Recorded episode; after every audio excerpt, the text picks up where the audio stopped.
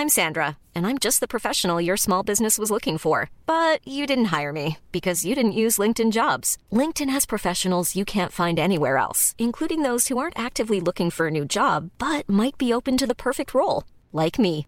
In a given month, over 70% of LinkedIn users don't visit other leading job sites. So if you're not looking on LinkedIn, you'll miss out on great candidates like Sandra. Start hiring professionals like a professional. Post your free job on linkedin.com/people today. Hey legends, welcome on the podcast. Today is Johan, the founder of Tennis Legend, asking questions to Alexander Bublik. I hope you like the video. If you're on YouTube, put a like, that will be done. Or five stars on Spotify or Apple Podcast. And if you like my accent, share all around you. Thanks in advance. Hope you like the interview. Have a good time. So you won today, but that means uh, your clay season uh, is not over. Is it a good news or bad news for you? No, the clay season is over. The, the clay season is over. Doubles is not tennis. Oh. as I mentioned last year. Oh, so what is doubles? Half tennis. but no joke. Wait. It's half half tennis, half court, half tennis, half. Uh, uh, ent- I mean everything half. So no, it's not tennis. It's entertainment. Do you enjoy doubles? I told you, of course. Better. Tennis is job. Better than than singles? Well, it's just a distraction from from singles. Singles is tough, you know, rough. You have to run. You have to be focused. You have to, you know, practice hard. And doubles, you can. I don't- I'm not even warming up before doubles. I never hit before doubles. Hasta nothing. You don't warm up before doubles? I didn't warm up. I only warm up before last year finals. And I did never warm up, and that was a mistake. I never warm up before semis or any other. I, I just come on court. I do my gym routine. You know, I do the warm up. Okay. You know, to get myself going, but I don't hit. It's, it's, makes no sense. Thanasi won with uh, Kyrgios the Australian Open. And you you look like a bit Kyrgios. You have a strong personality. You are an entertaining player. How did you decide to, to play together? We just agree. I asked him to play in Indian Wells, and yeah, he said, "Let's do it. Why not?" Here we are.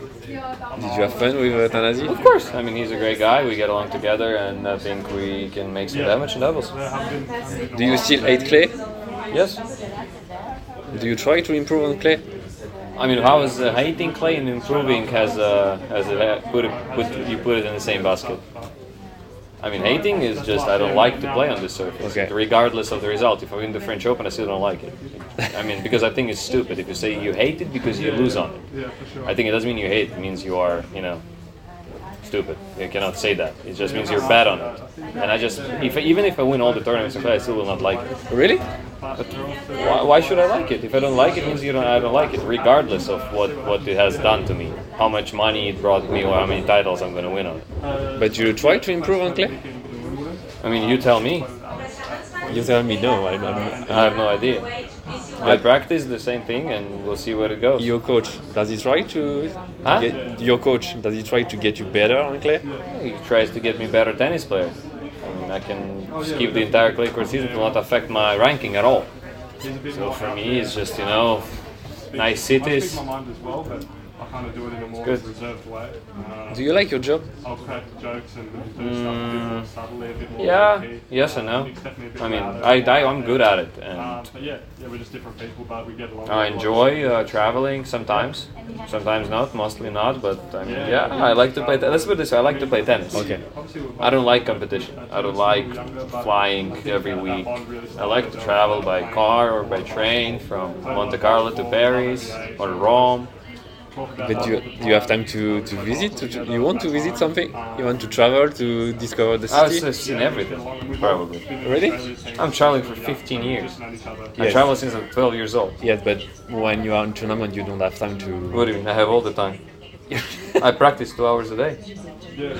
The rest I'm practicing from six to eight in the evening every day.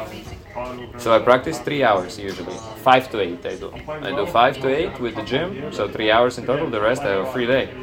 Like today in the morning before the match, we went to with my wife to museum. You know, I woke up, we went to the museum, we walked, we go to Louvre, we go, we see, we, we saw Picasso museum, all before the matches. That's what I do. Like I'm not sitting in a room, uh, you know, with the 18 degrees and still stepping on my rackets. Do you like art or do you like art? You say you, you went to the Well, Louvre. I wouldn't say I, I don't understand it, but I like to see. I think uh, I like the,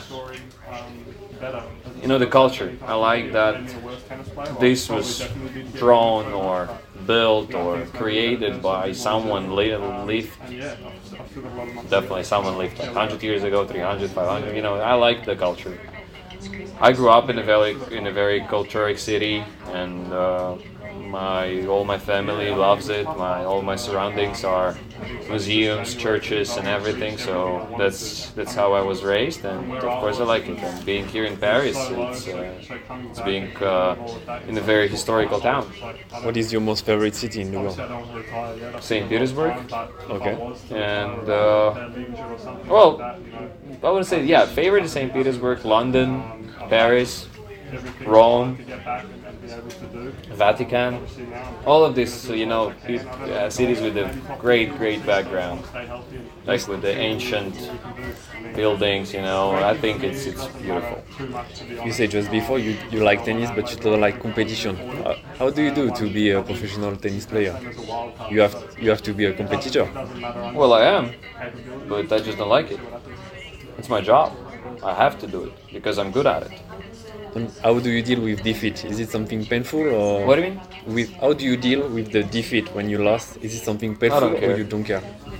I mean, I wouldn't say I don't care. It would be like not smart to say, but I mean, I just, I just take it as it's supposed to be. You know, if we lose every day. We lose every week. We, it's normal. It's part of a, it's part of life. You know, and if you, you go to your little room and cry and kill yourself for it, I think uh, the idea of life is, be, is being happy. And if you, if you cannot be happy, and you know you kill yourself, you're in depression because if you're losing, you're doing something wrong. Quit tennis, go do something else. Are you happy in your life? Of course. I mean, I wouldn't be sitting here with you if, if I wouldn't be happy. Of course I am because I do what I like. I do what I dreamed that when I was a kid, which is very important to, you know, have a chance to fulfill your dream. And uh, I have my family, I have my wife with me, my coaches, my, my team, my, my mom, everybody's around and everybody's happy. And of course, I'm, we're all healthy and uh, that's the most important thing in life.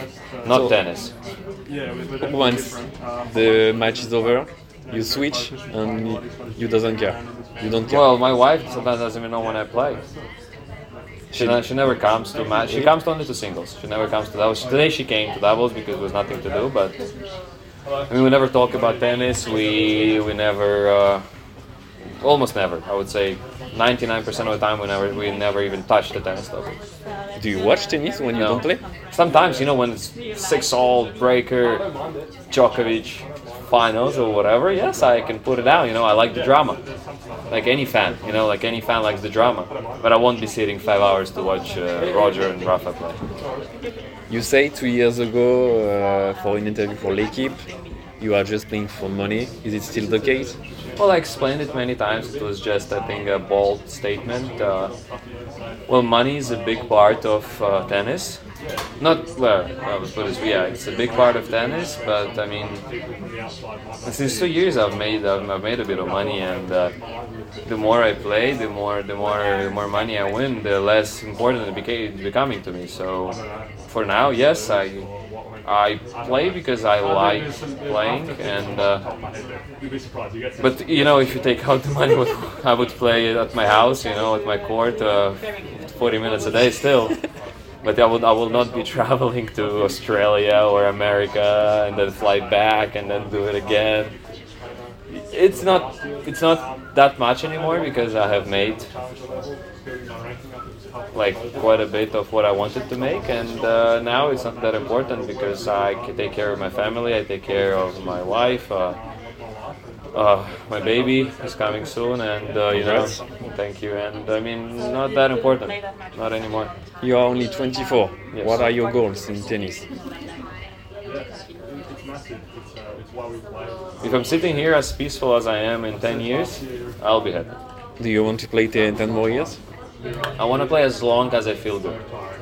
The day I don't feel good, you will not see me. I will just hang the racket I will inform the tournament director before the tournament I want to finish, and I will hang the racket. The day I don't, uh, the day I don't appreciate it, the day I don't have a fire to go and try to win, I'm done. I will not be here, regardless of uh, paychecks or whatever. I won't be here. You seems you to take a lot of fun on course. Yes, and the day I, I will not appreciate it, I'm done. But It can happen any day. already. So Any day. Most of the player, when you ask that question, they say, "I want to win a Grand Slam. I want to be one of number How one." many of them won it? I don't know, but this is the goal. But how many of them really did it? Saying this is one thing, but really trying, really having a chance to do it is the other thing. Do you think you can win a Grand Slam? No. No. No. Why? Why you can't win a Grand Slam?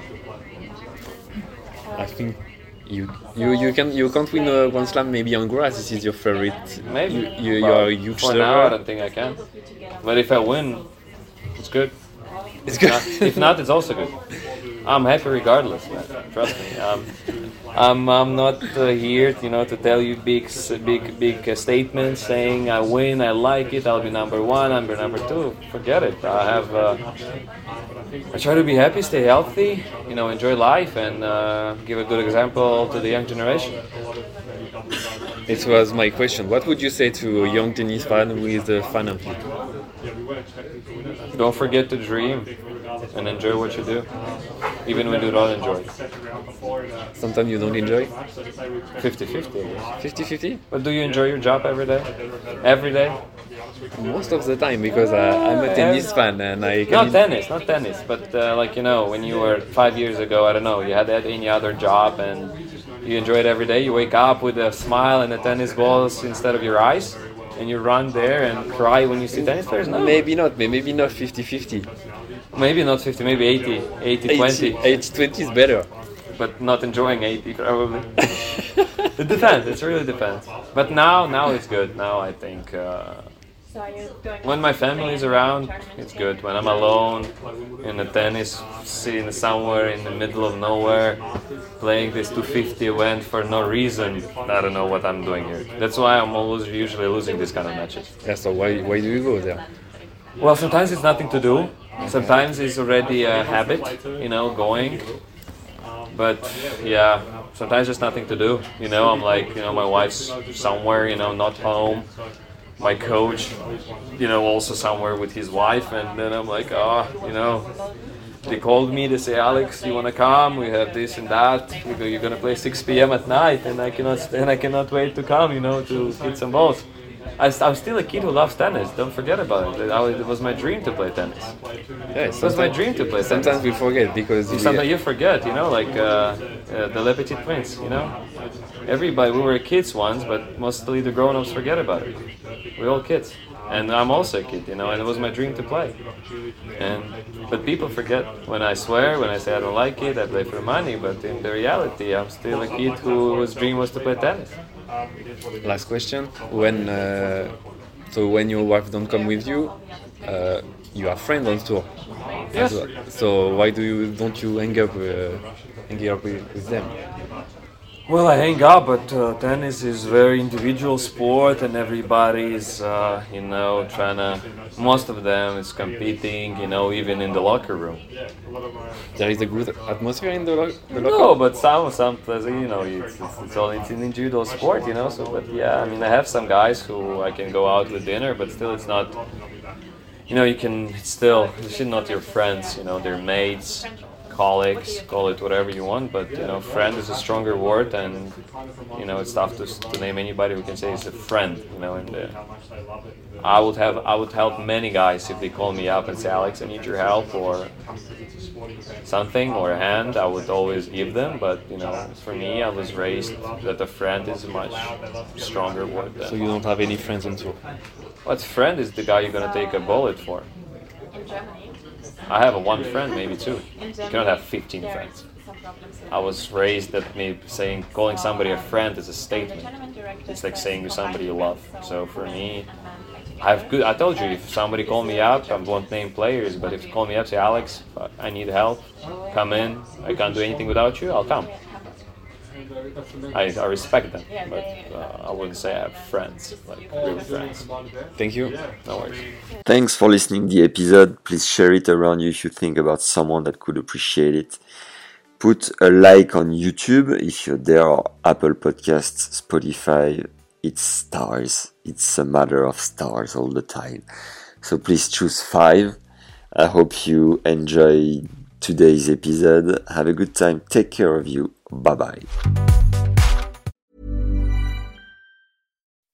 When you make decisions for your company, you look for the no brainers. If you have a lot of mailing to do, stamps.com is the ultimate no brainer. Use the stamps.com mobile app to mail everything you need to keep your business running with up to 89% off USPS and UPS. Make the same no brainer decision as over 1 million other businesses with stamps.com. Use code PROGRAM for a special offer. That's stamps.com code PROGRAM.